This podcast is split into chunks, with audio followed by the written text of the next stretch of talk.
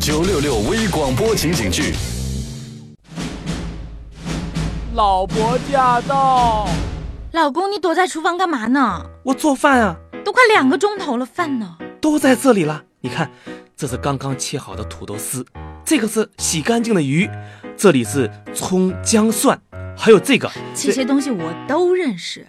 我说的是你做好的菜在哪儿呢？老婆啊，你不要着急啊，菜要慢慢做，一步一步来。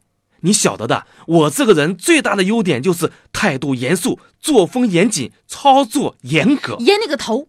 菜没炒，那米饭做了没有？哎呀，我忘记了啦，马上就做。哎，咱们两个人一碗米应该够了吧？然后我把米简单的淘一下，放进电饭煲里，再倒进一些凉水。停啊！你用凉水做米饭？对呀，祖传秘方，我姥姥教会了我妈妈。我妈妈又传给了我，这半辈子我一直都用凉水做米饭，有问题吗？当然有了，而且还很大。你上辈子用什么水做米饭我不管，但是从今天开始用开水做米饭。可是老婆，这是为什么呢？简单的说呢，就是可以缩短时间，保护米里面的维生素。让我想想看啊，用开水煮饭熟得快，这个可以理解。大米里呢？最重要的营养就是维生素，而维生素加热时间太长的话，就很容易被破坏掉。孺子可教。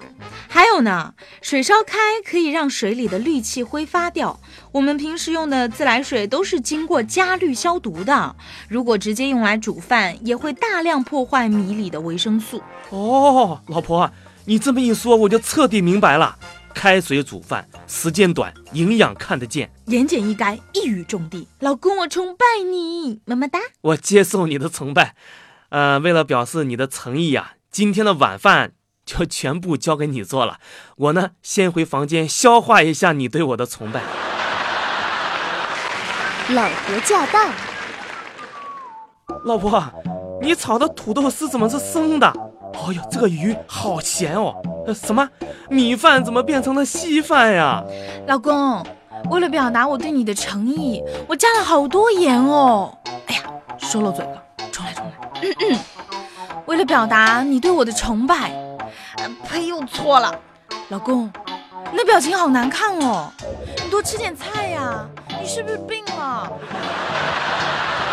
老婆驾到。